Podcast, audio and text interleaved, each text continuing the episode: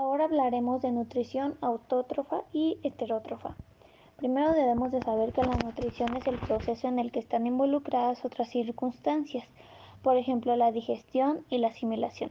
También es el proceso por medio del cual las células van a aprovechar los nutrimentos que componen aquellos que nosotros consumimos. Este implica un proceso por el cual al alimentarnos el estómago va a deshacer los alimentos, posteriormente el intestino absorberá los nutrientes para que las células y las funciones del cuerpo lo aprovechen. Aquí se encuentran dos tipos, los autótrofos y, los heterótrofos. Los autótrofos tienen la capacidad de generar su propio alimento, son productores. Aquí encontramos a las plantas, las algas y las bacterias.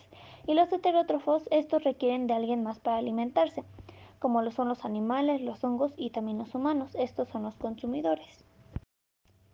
También podemos decir que hay sustancias inorgánicas que se pueden aprovechar, como el dióxido de carbono y el agua. Estos son compuestos orgánicos, como la glucosa, la cual genera energía.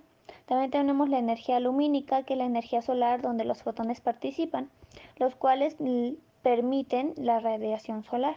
También la química en la quimiosíntesis y algunos elementos característicos son las algas y las bacterias.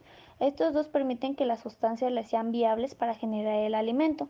Una vez generadas, da origen a una situación cíclica donde será aprovechada por los heterótrofos. También tenemos a los estomas, que son como los poros de, de las hojas de, de las plantas que a través de ellos circulan la energía solar y aprovechan el CO2. Ahora bien sabemos que las plantas generan el proceso de la fotosíntesis, la cual sin ella nosotros no podríamos llevar a cabo el proceso respiratorio. Eh, en esta primero se aprovecha la energía solar a través de los estomas, los cuales ya mencioné, y aquí hay un organelo muy importante, el cual es el cloroplasto. Bueno, ahora por último hablaremos de la nutrición heterótrofa, los cuales estos buscan incorporar sustancias mm, que le permiten que las funciones del organismo sean correctas. Las sustancias se convierten o se transforman en moléculas orgánicas y estas se dividen en dos, los cuales son pues, los consumidores y los descomponedores. Los descomponedores son como los saprófitos, estos son fundamentales para la transmisión de energía y su papel es desintegrar la materia sobrante después de un proceso nutricional y después enviarla a que se incorpore de nuevo al ciclo. Aquí podemos encontrar a las bacterias y a los hongos.